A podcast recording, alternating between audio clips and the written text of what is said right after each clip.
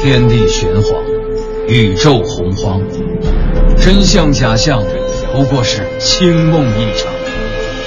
夏天挺热，冬天挺凉，人生百态，无外乎喜乐、忧伤。调侃却不乱侃，细说但不胡说。敬请收听小型对谈脱口秀，藏也藏不住，落锤开讲。皑皑白雪凝古塔，大漠风光伊犁沙。善恶中间一张嘴，别让朕在瞧见他。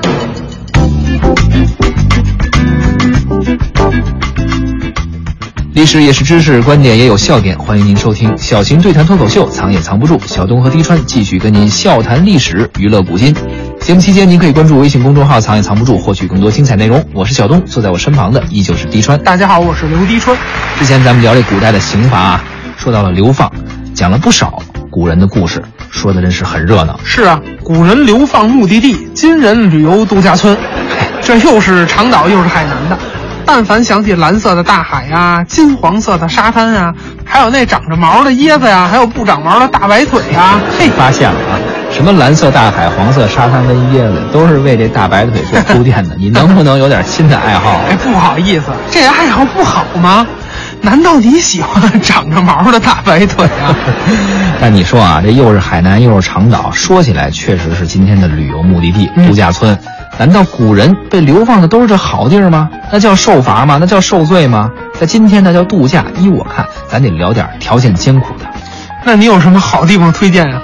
哎，我说一个地方啊，哎，绝对知名度很高，但是去过的人肯定不多。是地球上吗？什么话呀？就在中国。哎，那你说哪儿呢？这个地方啊，为啥说它知名度高？嗯，因为只要您看过古装电视剧，确切的说是清宫戏。啊，您肯定听说过，而且肯定不止一次听说过。咱就举一个最熟的例子，《甄嬛传》都看过吧？这不用介绍，大家都背下来了。您发现没有啊？只要谁一得罪皇上，嗯，或者说在派系斗争中失势了、失败了，一般都会被皇上发配去一个地方。哦，那你说的是宁古塔呀？哎，没错。当时这个甄嬛就不得势啊，她爹不就被发配到宁古塔吗？对。甄远道夫妻年事已高。朕会从轻发落，朕已经下旨，甄远道及其家眷流放宁古塔，不必给披甲人为奴，只住在那里就行了。也算是朕顾念他的辛苦吧。宁古塔苦寒无比，臣妾父母一把年纪，怎能受得了这样的苦楚？皇上。很多影视剧啊，还有文学作品都提到宁古塔，都放不过这个地方。没错，所以啊，上次咱们聊这个流放，嗯，咱只说到了唐宋，这哪行啊？要聊流放，咱必须得聊聊大清朝。我看行，既然是聊清朝的流放，那真得从宁古塔聊起了。历史也是知识，观点也有笑点。宁古塔究竟在哪里？伊犁河到底有没有水？谁是中国计划生育之父？谁把流放的刑罚当成了自己的事业？这个藏也藏不住。稻花香里说丰年，边境线上辨忠奸。宁古塔这地方，咱大家估计都没去过啊，可能都不陌生。说句耳熟能详的台词啊，皇上大怒，说道。刘迪川发配宁古塔，永世不得入关。皇上开恩，皇上恕罪，皇上开恩啊！皇上开恩，皇上开恩！小李子，救我！小李子，哎，你刚才听着什么了吗？有幻听？没有？继续，继续，继续，发出我发出去啊！反正呢，打那以后，这个人就算是跟这关内的花花世界告别了。哎，永世不得入关。也就是说呀，这宁古塔呢，在关外了。关外咱都知道，那是满清的龙兴之地啊。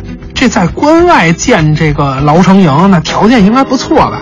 再说了，这被发配到宁古塔的，那都是当时的大官啊！哎，就这经典台词啊，别管咱什么时候，那都听见的是在皇宫大内，在金銮宝殿上听见的，那多霸气！这么一喊，从来咱也没说谁听说什么顺天府尹啊，哪个土鳖县令这么说吧？去不了。哎，您啥时候听这土鳖县令跟小民百姓说你？藏也藏不住第一季啊，一共二十四期，你少听一期，罪无可赦。少听一期就罪无可赦了。怎奈本县有好生之德，这样吧，发配宁古塔，永世不得入关。少听一期您就给他发了。哎，我就这意思，就是说小民百姓啊，好像是没发宁古塔，毕竟这高级别的这个劳生营哈，啊，配套设施肯定好，那肯定得够身份的人才进得去。这你只说对了一半啊，老百姓一般确实不会被发配到这个宁古塔去，但这宁古塔的环境可没你说那么好。宁古塔虽然是在关外啊，嗯确实也算是满清的龙兴之地，但对于统治者来说，特别是对于满清统治者，咱知道，在当时汉人的人口可是满人的数十倍，所以清初皇帝就觉着这鸡鸣狗盗的治安犯罪，甚至是什么杀人越货的强盗，都没啥稀奇的。他最害怕、最提防的是什么？就是自己的政敌。所以呢，他对朝中的政敌啊，那些和自己有二心的人是格外的残酷。得防着点儿，关键怕有人谋反。杀人不过头点地呀、那都不过瘾啊！皇上就想了个变态的方法，发配，既显得我宽宏大量，有好生之德，跟你一样啊。同时呢，最重要的是，这流放发配比杀了你还痛苦，让你活受罪啊。要说以前唐宋的时候，发配岭南，要不武松去孟州，宋江去江州，这些还都算是个监狱。牢城营嘛，那这宁古塔可就不是牢城营了，那堪称是集中营啊！说这么热闹，估计就有人问了：宁古塔到底在什么地方啊？嗯它在哪儿啊？具体位置，今天黑龙江牡丹江一带，你想想，现在牡丹江到冬天也得零下二三十度吧？哎，而且清朝那会儿比现在可冷，有一个气候规律啊，地球隔个几百年啊，或者大几百年哈、它就会变冷，然后再变热。清朝那会儿正好赶上是最冷小冰期呀、明清小冰期嘛，嗯，特别是大清早啊，估计啊，保守的看，宁古塔那会儿冬天起码得有四十多度，就跟现在漠河差不多，四十多度那是非洲啊！零下。而且呢，之前说苏东坡发配到海南的时候，哎，也提到过，嗯，不会给他住什么好房子，但那好歹是海南呀，苏东坡。对，他不冷。宁古塔可不一样，那么冷天儿啊，您就住在这土坯房里，天寒地冻、滴水成冰的。奥斯维辛集中营杀人那是纳粹，在那儿，在宁古塔不用谁杀你，您得个感冒估计就得要命。哎呀，经你这么一说，我又想起咱小时候玩那游戏了，《仙剑奇侠传》。后来改成电视剧那个，对，仙剑啊，这赵灵儿不就被关在那个嗯这么一塔里吗？锁妖塔吧。对，锁妖塔、宁古塔，反正都关人的塔。哎，但有一个问题啊，嗯这锁妖塔它是一座塔，嗯，可不知道各位听众朋友是否了解，这宁古塔虽然这名字里有一个塔字，但实际上它是个地名，这地方其实压根儿没有塔。哎，有清一代啊，宁古塔啊都是清朝统治东北的重要的军事重镇，一个军区。这个地方呢，原本是清朝宁古塔将军的治所和驻地。早在努尔哈赤的那时候建立后金就有它了。那会儿还不叫不叫清朝啊，那会儿叫金国啊，史称后金嘛。为了和这个完颜阿骨打建立这个金国有所区别，是，呃，努尔哈赤建立后金的时候啊，宁古塔、啊、就开始驻军了。宁古塔将军，还有咱可能都听说过的，比如说像盛京将军啊、绥远城将军啊、伊犁将军啊等等，都这么回事儿，有点类似于今天的省一级的军区。但是清朝的这个省级军区跟它所对应的这个省的辖区还是有一定的区别的啊，大概就是这么一个级别啊，因为它很多地方是直接就军管，对它没有那个省的。说回到宁古塔这地方啊，嗯就来自于宁古塔将军，是将军驻地在这儿，时间长了，这地方就叫宁古塔了。一般节目呢说到这儿也就行了，不过呢，咱们藏也藏不住，可不行。嗯，知其然，还要知其所以然。哎，宁古塔既然没有塔，只有将军，那为啥要叫宁古塔呢？各种传说不一样，不过有一种啊，我觉得还比较靠谱。说来听听。有本书啊，叫《宁古塔纪略》，据它记载，最早来到这个地方的人啊是六个兄弟，兄弟六人。六在满语里发什么音呢？嗯，就发音叫宁古。哦，那塔呢？塔是什么字儿的发音啊？塔是哪个字儿的发音呢？嗯六个，六个人嘛，那个个字哦就发这个塔，所以说宁古塔意思就是六个，也就是六个人的意思。当时呢，努尔哈赤派将军去那儿布防，镇守边关。嗯，总得跟将军说你去什么地方吧，去那地方叫什么名儿啊？你去哪儿啊？他就说你就去那六个人住那地方吧，就说了宁古塔这个发音，哎，那给将军封个什么官呢？就封你叫六个将军吧。六个将军呢，实际上咱还是按刚才那发音规格，嗯就是宁古塔将军。宁古塔这个名字，哎，实际上也就这么来的。嗯，其实这种命名规则，我觉得在民间还挺多的。嗯，你看现在咱都知道北京有个地名的五棵松，还有什么什么七棵树啊、三间房啊，一大堆，都是看见什么说什么，啊，是吧？那个地儿肯定有五棵松树，所以就叫五棵松了，对对对？对，在影视剧里，咱除了经常听康熙、雍正喊某某某发配宁古塔，永世不得入关，哎，除了这个以外，我还经常听见皇上喊另一句，哪句啊？就说李晓东发配宁古塔，与披甲人为奴，永世不得入关。哎呦，合着我这比您刚才还惨。那是，怎么也不能便宜你啊。这披甲人是怎么回事呢？清朝早期啊，没入关之前，那是八旗制。对，这八旗不光有满八旗，还有汉八旗，咱都知道啊。反正满族啊、汉族还朝鲜族吧，都是他们的国民。民族不同，他们政策呢也不一样。当时这社会上分三个阶级，最高一级呢是满族人，满语里叫旗丁。八旗的旗，人丁的丁，就跟咱们汉族人说人丁是一样的。最低一级呢就是奴隶，奴隶是什么人呢？跟满族人打仗打败了，完了还没能顺利逃跑的，就被逮着了。笨的，有汉人，有朝鲜人啊，都有。这些人就是满语里叫啊哈，啊哈，哈哈，这些都是奴隶啊，最末等的是吧？啊哈，哎，还有一类呢是中间那一档的中产阶级。哎，这就是主动投降、弃暗投明的汉族人呀、还有朝鲜人呀、嗯都有。这些人呢就被叫为披甲人，是吧？披甲人、啊。啊啊哈，后来呢，清朝入关，满族人入关享清福去了，这些投降的汉人和朝鲜人也就被这个披甲人留在了关外。别着急，后边还有跟你有关的事儿呢。啊太好了他们这些人干嘛呢？替大清朝镇守边关，入关的皇上也没忘记他们。哎呀，我们不容易啊，不能忘了我们呀。国土太大了，满族人太少了，嗯没法跟他们这个换防，哎呀怎么办呢？皇上呢，隔三差五就弄点这个不听话的大臣发配到边关去，与披甲人为奴。你想想啊，披甲人已经属于是二等人了，还要去给披甲人为奴，不是说让你跟披甲人一样，是让你当他们的奴隶啊！你给这个边关将士做服务去了。但实际上啊，到了这个时候，就后来了，披甲人已经是成为了边关士兵的代称了。哎，历史也是知识，观点也有笑点。宁古塔究竟在哪里？伊犁河到底有没有水？谁是中国计划生育之父？谁把流放的刑罚当成了自己的事业？这个藏也藏不住。稻花香里说丰年，边境线上辨中间。畅谈宁古塔已经够苦了啊，也够远了。我看啊，要聊这个流放地的话，流放圣地，咱就得聊聊新疆了。这新疆可是好地方啊，嗯，而且啊，流放到那儿的名人实在也太多了，多的都有点儿数不过来了。多虽然多啊，不过有一位我觉得不能不说，其他人啊再有名，估计也没有我说的这位有名。哟，谁呀、那就是《四库全书》的总编纂，《四库全书总目提要》的作者，乾隆朝著名的大才子纪云纪晓岚。哎，电视剧《铁齿铜牙纪晓岚》里的这主角啊，哎，纪晓岚啊，堪称是史上第一知编大才子啊。他原本一直是乾隆爷身边最信得过的文化人，可是就在四十九岁那年犯了案了，被发配到什么地方了呢？他没去宁古塔啊去了新疆的乌鲁木齐。哎呀，也是差一点就没回来。电视剧可没这段啊。啊，咋能聊跟电视剧一样的吗？乾隆三十三年，两淮盐政卢建增贪污被革职查办，纪晓岚啊和这个贪污犯是儿女亲家。嗨，他在京城啊得到消息自然早，他就想啊，我怎么也得给亲家通报一下是吧？赶快看着这个，在他被查之前，让他转一个赃物什么的，销个赃。什么人性啊？这简直目无王法呀！你不抓他抓谁呀、可不就是嘛！纪晓岚啊，还耍个小聪明，他是想通风报信，但是同时又怕引火烧身，怎么办呢？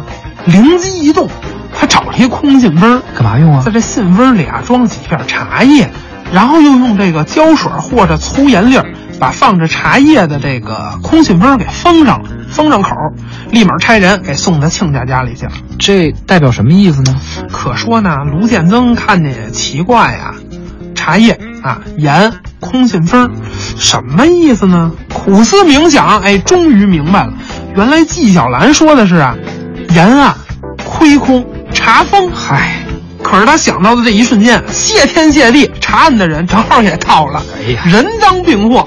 这是无巧不成书啊！而且也是个大快人心的事儿，赶紧把他给查办了。来查办的人啊，那同时也看见纪晓岚这封信了，就奇怪呀，这什么意思呢？功夫不负有心人。经过缜密的侦查，终于揪出了潜伏在乾隆爷身边的大卧底纪晓岚。这案子是谁经办的呢？是啊，谁呀？谁这么聪明把纪晓岚给揪出来了？要说起来吧，这人也不是外人，起码是算半熟脸儿啊。雍正、乾隆两朝的重臣啊，为官清廉四十年的宰相刘统勋。哎呀，他呀，这名字大家不一定熟，但说他儿子您肯定熟。他儿子叫刘墉，刘罗锅。这刘统勋就是刘罗锅他亲爹呀！哎，你这话说的，难不成刘墉还有干爹呀？这嗨，你别说啊，要按照野史讲的话，保不齐还真有。坊间不是有传说吗？说这个乾隆误会刘统勋，以权谋私，逼着他亲手杀他自己两个儿子，以证清白。就太后就知道了，替这皇上愧疚的要命，说我就收了这刘墉当干儿子吧。那按理说，太后要是刘墉的干妈。那刘墉的干爹，你说是谁呀？自然雍正啊！哎呀，你还帮人攀上亲戚了？得了得了，别替古人操心了。主持节目说纪晓岚通风报信，哎，泄露国家重大机密，被皇上一怒赶到乌鲁木齐去了。幸得啊，两年以后皇上要修四库全书，一琢磨，谁来合适呢？纪晓岚这人啊，虽说是犯过错误吧，但毕竟也是有原因的。哎，亲家犯的错误啊，当然他也有责任。可想来想去啊。纪晓岚还是可以的，学问可以啊，让他先回来吧。就这么着，他又回来了。哎，不过纪晓岚在乌鲁木齐可是悠哉悠哉啊！哎，我记得他有本代表作啊，叫《乌鲁木齐杂诗》，写的就是他在乌鲁木齐快乐的流放生活呀。你说这人他也是心可够大的，他怎么准知道他两年以后能回北京啊？要是被流放一直到生命结束，这很有可能啊。可不，多半这个流放的人啊，都死在流放地了。再者，从他的诗里完全看不出他是被流放到那么远的边关去的。夜夜笙歌，纸醉金迷呀！啊，我光看这诗，以为他在东方巴黎休假呢。我估计是心态好，太好了。纪晓岚有一本代表作叫《阅微草堂笔记》，这阅微草堂呢，当然是斋号了，是以自己的书斋名字命名的。那这书斋在哪儿呢？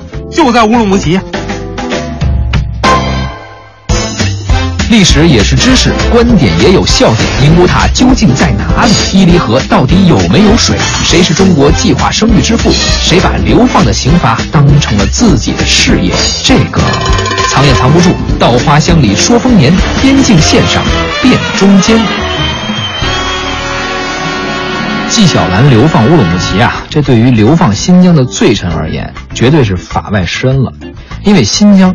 正经的集中营并不在乌鲁木齐，而是在伊犁。哎，就跟我们刚才说宁古塔将军一样，伊犁啊，它也是伊犁将军的驻地。不过这地方呢，倒不是以将军的驻地命名的，而是以这个河流命名的——伊犁河。哎，流放到伊犁河的名人呢，其实也是不少。咱们呀，就说一位名气最大的，好，命最不好的。这位，但凡是上过高中的，您都知道，中国近代史。翻开第一页，讲的就是他。哦，没跑了。虎门硝烟，这是钦差大臣林则徐啊，就是他。一八四一年，鸦片战争，英军往北，军舰开到了天津外海，朝中有人就开始诬陷这林则徐了。道光一想，哎，仗也打败了，总得有人承担责任吧。正好他们都骂这林则徐呢，破鼓万人锤呀，我不锤白不锤，锤他。先是以这个误国病民、办事不善的罪名给林则徐弄了个革职查办。又过了半年，降为四品，让他去浙江。可刚一到浙江，道光又改主意了，不行，都是这家伙搞什么虎门销烟，把洋鬼子给惹怒了啊！我得治他，别让他当官了，直接就发配到伊犁戍边去了。哎呀，年过半百的文化老大爷，让人上伊犁当大头兵去，亏这皇上想得出来。当然了，也像你说的，这文化老大爷让他去戍边，他也没法真扛枪去守边疆。他到了那儿呢，他就想着我得干点什么业绩吧，因为这个林则徐心里还惦记着什么时候能调回原职呢。于是他在这个伊犁，功劳确实还真是挺大的，堪称青史留名。哎，那都有什么功劳呢？我大概捋了捋啊，总结了有两个。第一，林则徐过去是大官啊，而且人家是沿海地区的封疆大吏，脑子比较活泛，国际国内的形势看得很透彻。他到了伊犁之后。这伊犁将军步延泰有事儿没事儿的，想过来跟他商量商量，咨询点政务啊、军务什么的。道光二十二年，也就是一八四二年，北京的智囊也不知道怎么想的，打算要撤销这个伊犁的卫戍区，让伊犁将军调回去天津。嚯，从伊犁去天津，这陆军变海军，兵部啊真是够专业的。哎，可不嘛，这林则徐就劝呀，力劝伊犁将军，一定要给道光写封信，千万不能调防啊，更不能撤销这个伊犁将军这个建制。为什么呢？因为伊犁战略位置格外重要，这儿虽然没什么海防威胁，但是北面有个沙俄呀。哎呀，这沙俄才是猛虎呢，他不跟你谈经商，直接跟你要国土。是啊，在林则徐的指点下，伊犁将军步延泰就写了一封有理有据、有情怀的信给道光。道光一看，还真感动了，二话不说，撤销的事儿不提了，你就原地待命吧。这是立了大功啊！第二件事呢？